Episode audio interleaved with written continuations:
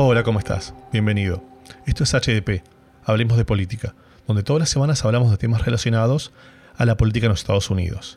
Mi nombre es Ariel Zimmerman, soy el conductor del programa, y hoy vamos a hablar un poquito de cómo nos informamos. Cuando yo pienso en mis abuelos, mis abuelos tenían este, su vieja radio Espica en Argentina, donde escuchaban las noticias, donde se informaban. Luego mis padres, que hasta el día de hoy se levantan todas las mañanas escuchando su radio, escuchan la radio todo el tiempo, quizás agregan televisión y ven un poco en la tele, ven canales de noticias, canales de aire. Mi papá seguramente hasta el día de hoy debe, recibir este su diario impreso todos los, todos los días o los fines de semana. Y yo tengo 40, la gente de mi generación también quizás en un momento yo me, gustaba leer el diario impreso, pero hoy nos fuimos casi todos a medios digitales. Leemos mucho en medios digitales, en internet, con este leemos información en, Twitter, en Facebook. Y las generaciones más jóvenes quizás este, estén más acostumbrados a, a consumir a través de sus dispositivos móviles, pero ellos van a elegir la información. El gran tema que tenemos ahora es que estamos viviendo en la posverdad. Estamos viviendo en, el proceso en donde tenemos mucho acceso a la información, pero no toda esta información es, real. Todo estamos hablando de qué son estas fake news, esta información creada por con alguna intencionalidad. Entonces, un poco la idea del capítulo de hoy es precisamente entender un poquito qué son estas fake news, cómo se forman y cómo podemos estar preparados para identificarlas y para desactivarlas. Tenemos el lujo acá de, compartir el tiempo con Tom Watkins. Hola Tom, ¿cómo estás? Todo bien, gracias. Tom es, un periodista y editor con 30 años de experiencia en medios de comunicación. Tiene un título de grado en Brown University y un, luego un máster en la Escuela de Periodismo de Columbia. Trabajó durante 24 años para CNN y luego algunos años en la Organización Mundial de la Salud. Actualmente Tom trabaja para Lead Stories, que es una compañía innovadora de verificación de datos que se lanzó en 2015 y en 2016 fue muy fuerte su, crecimiento analizando datos de puntualmente de historias respecto a las elecciones de 2000 de, respecto a las elecciones de presidente. En 2019 eh, Lead Stories pasó a ser el proveedor oficial de Facebook para, para verificar fake news. Entonces, vamos a empezar por por lo básico. ¿Qué es un fake news para ti? Bueno, puede ser cualquier cosa y no es solo de interés a tus padres ni a tus abuelos, sino a todo el mundo, porque puede venir fake news, pues se puede encontrar fake news en cualquier parte, incluso de en, los emisoras, emisores mejores del mundo y se puede encontrar noticias verdaderas en ocultadas en websites que no se conoce casi nadie. y, solo quiere decir que es, información que, es falso, o sea, información que, que no se puede, en que no se puede tener confianza. ¿Ya? Y excelente. ¿Y cuáles serían los requisitos que tiene una noticia para que sea real, para que sea confiable? Es bastante difícil buscar y verificar todo lo que se lee y se oye. y por eso hay que tener confianza y coger redes de información que son confiables normalmente. y para mí eso es uh, The Guardian, uh, New York Times, uh, Frontline en televisión y normalmente se puede tener, tener, confianza en ellos. Y hay otras redes que, o websites que se puede saber que hay, hay menos posibilidad de que tengan información confiable. Ok, y cuando hablas de información confiable, tú recién mencionaste The Guardian, mencionaste el New York Times, son periódicos que tienen mucho prestigio, pero al final detrás de esos periódicos hay compañías de medios y hay intereses económicos. Entonces, cuando tú llamas una fuente confiable, ¿a qué te referís? Porque yo me pregunto, New York Times tiene un interés, tiene, tiene una ideología política, tiene una bajada de línea y tiene un interés para contar ciertas historias de cierta manera. ¿Quién me puede garantizar que lo que estén contando sea la verdad o sea una, una parte de la verdad? Bueno, todo es una parte de la verdad, porque no se puede nadie tener, incluir todo, todo, todo, todo. Hay, siempre hay otros puntos de vista que hay que encontrar, pero ningún, es por eso que hay que leer mucho y formar su propia idea de, de, cómo es el mundo. Y aún entendiendo de que eso será no confiable tampoco. Se, intenta llegar lo más posible a la verdad, pero sabiendo que no se llegará nunca. ¿Cómo es el proceso para identificar que una noticia es real? Tenemos en, en, leadstories.com una, una relación con Facebook. Y Facebook recibe información de personas que dicen, bueno, esto yo creo que es falso y nos envían eso y lo miramos y vemos, bueno, y, nos ayuda a intentar decidir si queremos investigarlo o no. Ah, muchas veces no, no es nada, pero muchas veces sí, vale la pena. Y aunque valga la pena, aunque se podría decir que sea falso, muchas veces no vale la pena porque es una tontería, es algo que no, no es importante. Ahora, con el coronavirus ha cambiado totalmente lo que hacemos, porque en este momento la, la misinformación um, o disinformación, y lo distinguiré dentro de poco, puede matar. O sea, una persona puede, si, si lee una cosa que, que es falso y lo cree y actúa fundado con esa información puede, puede ser, ser fatal. Por ejemplo, si una historia dice que, que, se debiera tomar desinfectante, eso podría ser fatal. Hay, dos cosas que nos interesan. Misinformación es información que es falso, pero no está, es por, porque la persona que lo escribió no sabía. Es culpa suya, pero no, es, no hay ninguna motivación ah, mala. Y desinformación, lo cual quiere decir la persona que lo escribió lo puso así porque querían torturar y cambiar cómo piensa la gente. Y eso se puede, se puede hacer por muchas razones y no lo sabemos. Se puede ser porque quieren ah, apoyar a una persona política en, que tiene otro punto de vista, o puede ser porque quieren vender propaganda, porque ah, quieren que sea clickbait. O sea, si una persona en los Estados Unidos decide leer ese artículo, Google o Facebook o, uh, puede vender una, un anuncio, una propaganda y ganan mucho dinero así. Así que les, les favorece a la gente que quiere muchos ojos leer sus artículos, cambiarlo para que lo lean. Y pueden hacerlo así con, con mentiras. Eh, bueno, me vas por responder la segunda pregunta que tenía, que tiene que ver con el tema de qué diferencia había entre un clickbait y un fake news, pero lo que vas a responder. Y yo pienso, eh, a ver, a veces nos, recién mencionaste un caso que nos ha pasado hace poco, donde cierta fake news o cierta información, quizás no fake news, pero quizás misleading information, fue emitida por un, por un presidente.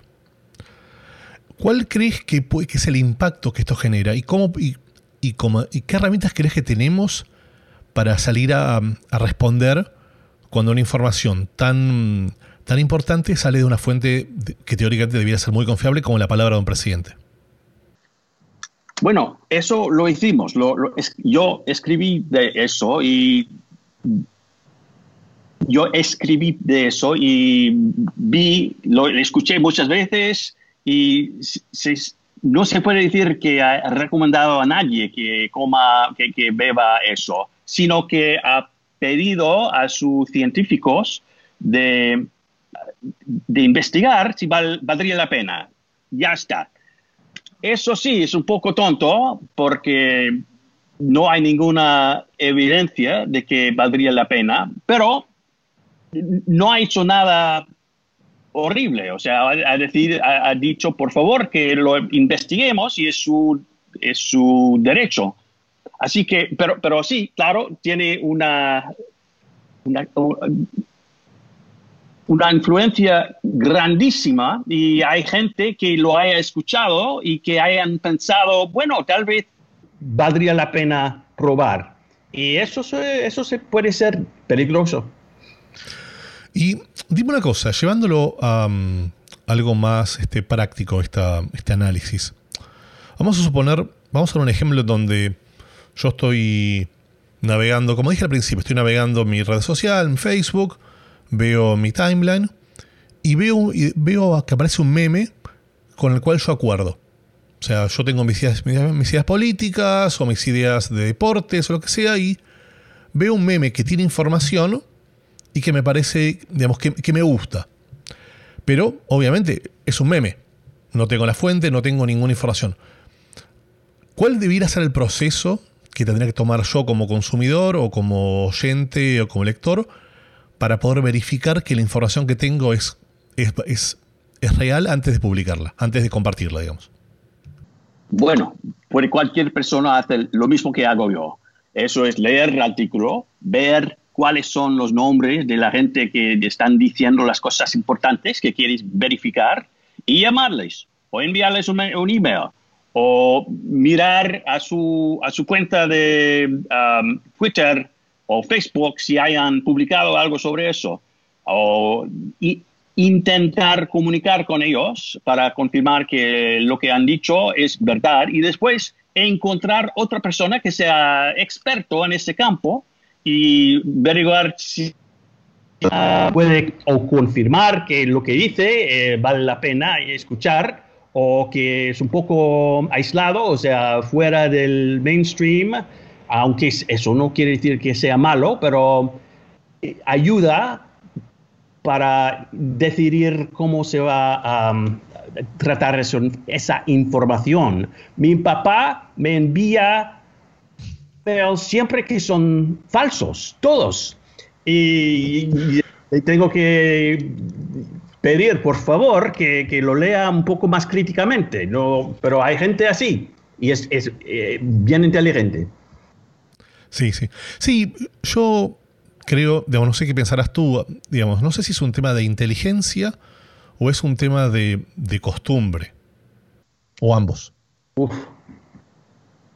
Bueno, hay gente que tiene confianza en todo el mundo. y yo ojalá que, podría vivir así. Y yo pienso lo peor de todos. Ah, no entiendo por qué, pero siempre estoy buscando que, por qué eh, me, ha dicho eso, por qué está haciendo esto. Ah, hay, que ser por lo menos un poco escéptico, porque si no, se puede fallarse. Entonces podemos decir que mm, no quiere decir que, no sea inteligente. Hay gente bien inteligente, pero hay, y si no, pero si pueden vivir la vida en confianza de todo, muy bien. Eh, ojalá que pudiera hacerlo, pero mi vida no ha sido, no ha sido así. Correcto. Entonces podemos decir que la mayoría de las noticias son falsas entonces. Sí, la mayor parte, no, creo que no. no. se puede, no, se puede decir. La verdad es que hay tantas y tanta información, pero la información que, leemos, por la mayor parte, viene de, de, newspapers, periódicos y, um, bueno, periódicos por la mayor parte. Ah, hay un montón de otras cosas, pero son de gente que no han no han investigado, que, tienen un punto de vista, que, quieren ganar, que, quieren manipularme para hacer algo que les ayudaría a ellos. Y ya, hay, poca y cada día menos información confiable en el mundo, o de, porque están cortando los staffs, la, gente que trabaja en periódicos y están cortando la información que tenemos y por eso está, está, tengo miedo por la democracia porque hay que tener una prensa fuerte para, para asegurar que la gente electoral política hagan lo que deberán hacer. Entonces, me gustaría hablar un poco de, periodismo, porque creo que dijiste dos cosas que son súper interesantes. Primera, que eh, cada vez, lamentablemente, tenemos menos periodistas contratados. Los medios en general de comunicación tienen menos gente, por lo cual, y cada vez hay más notas que, mm, son escritas por software, que son escritas por, este, por algoritmos, que cada vez hay menos personas escribiendo. Pero a su vez, pero a su vez, em, hay como una, una división, si se quiere, en el periodismo tradicional. Em, cuando yo estudié, hace muchos años, cuando estudiaba en la facultad, uno hablaba de que el periodismo hablaba de, la, expresión de la información sin, sin, opinión, pero hoy cada vez más hay periodistas que utilizan esos medios para bajar su opinión puntual. ¿Tú crees que es posible contar una noticia sin dar opinión? lo que quiero hacer yo es de asegurar que todo el mundo, o sea, que toda persona que tiene un, que, posiblemente tendría una opinión de esto, tenga su oportunidad de decir la, en la manera más mejor posible lo que quieren decir. Pero, aunque lo haga perfectamente bien, todavía no quiere decir que mi punto de vista como eh, reportero no sea inyectado, porque el, la sencilla, el, sencillo hecho de haber cogido ese tema quiere decir que me interesa, creo que es importante y por eso lo estoy haciendo. Eso, es, eso ya quiere decir que ya ha entrado mi punto de vista. O sea, para contestarte, no. Ok. Y mm, hablando de vuelta del, periodismo, eh, uno de los unas cuestiones que más estoy acostumbrado a ver cuando, sobre todo cuando consumo periodistas, eh, periodistas tradicionales, de medios importantes, se está utilizando mucho, cada vez más, el uso de los adjetivos en la definición de ciertas cosas. Te voy a dar un ejemplo. Yo puedo titular, yo puedo titular una, nota diciendo que el día de ayer eh, murió un nefasto dictador en un país, o puedo decir, el día de ayer ha muerto el líder de, tal país. Cuando yo utilizo, digamos, si yo empiezo la, información hablando y, digamos, poniendo un adjetivo, diciendo, hablando de que alguien es un dictador o que alguien es nefasto, en lugar de decir que ha muerto un líder de tal lugar. ¿Tú crees que eso influencia al, lector y de qué manera? O sea, el uso de, la palabra dictador. Sí, o, decir que alguien, si yo me refiero a un presidente, digo, eh, el nefasto presidente de Corea del Norte, o decir el líder de Corea del Norte, no es lo mismo. La primera, la primera palabra, infacto. El, el horrible presidente, o el ah. dictador, el, Olvídate, el dictador, digamos, yo hablo, yo me refiero a un presidente, a un lugar, y digo, el dictador, antes de empezar a hablar, yo estoy bajando una línea. ¿Tú crees que influencia en el, que consume? Sí, claro. Y ah, e, es, es, bastante difícil.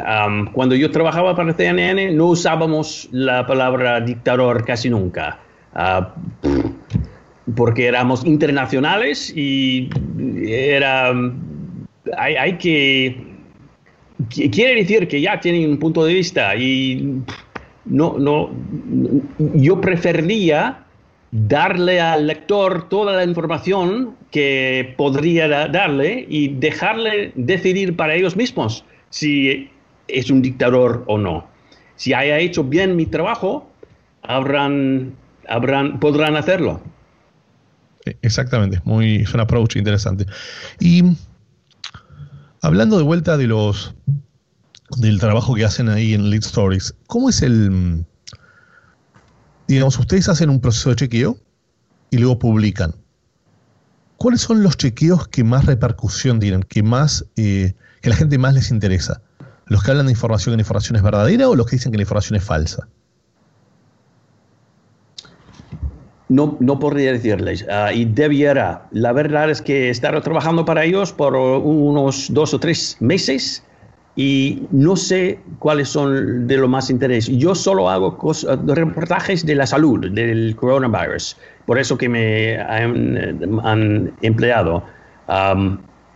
Pero hay un montón de temas que si, si usted mira en leadstories.com verás mucho, muchos temas y no sé cuáles son los demás que, que atraen lo más interés. Pero no, a nosotros no nos importa tanto el interés que traiga, um, porque nos paga Facebook solo para... Um, para o verificar o, ¿cómo se dice?, debunk. Um, eh, sería, bueno, verificar que, es mentira, confirmar que no es cierto. Afirmar que no es cierto, otra cosa. Y um, ya. Excelente. ¿Y cuál crees, digamos, eh, hemos hablado que, que, los medios de comunicación son los, digamos, de los medios tradicionales tienen la información teóricamente verificada por periodistas, pero tú crees, ¿cómo crees que influencia el modo de financiamiento que tienen estos medios a la hora de emitir noticias? Otra vez. Digamos, los medios de comunicación se financian por su, digamos, por su publicidad, pero también a veces tienen otro tipo de inversores. A veces sucede que un medio de comunicación es dueño a través de, digamos, no sé, de una, de, una red, de un proveedor de Internet, y digamos, son como conglomerados de medios. ¿Cómo crees que el origen de, cómo hacen dinero estos medios se, baja en la, en la, línea editorial? O sea, a ver, concretamente, si yo tengo una compañía X, un, un periódico determinado en Texas, que el dueño de ese periódico es a través, a su vez, dueño de, de pozos petrolíferos, ¿Tú crees que es posible hacer una nota de medio ambiente en ese diario? Bueno, eso sería ABC, que es dueño de Walt Disney. Uh, Walt Disney es dueño de ABC Noticias en los Estados Unidos y también tiene Walt Disney. Hay, hay, hay, muchos así.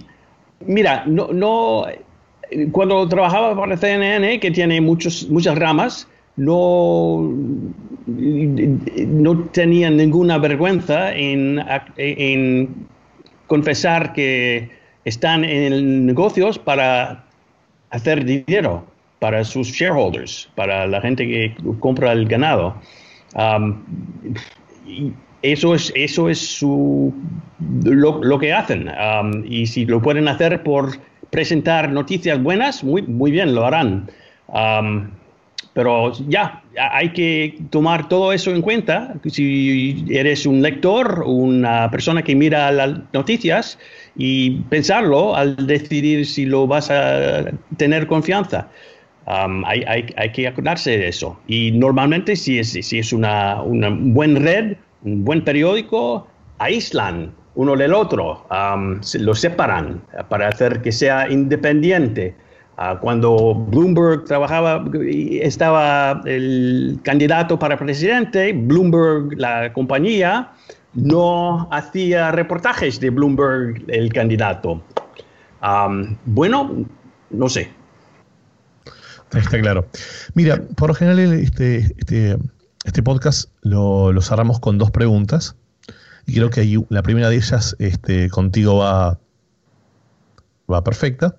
Le suelo preguntar a los entrevistados cómo se informan. ¿Cómo, cómo, te informas? ¿Cómo, oh. ¿Cómo lees noticias? ¿De dónde las lees? Bueno, me, has contado mucho de eso, pero digamos, este, creo que es válido.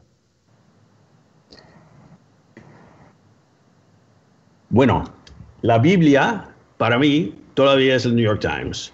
Um,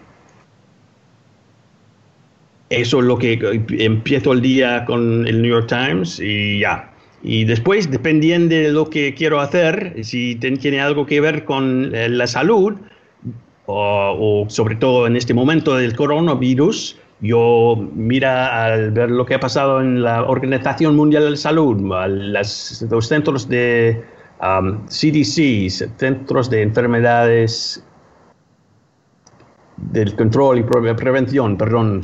Um, uh, miro, yo tengo muchos amigos que me envían artículos que les haya interesado. Uh, los leo con interés porque tengo confianza que las personas saben, um, son confiables. Ya. So, Guardian, el Guardian también, lo mejor en televisión en este momento es, Frontline, que hacen documentarios magníficos. Um, ya. Excelente. ¿Y hay algo que nos quieras contar que no te haya preguntado?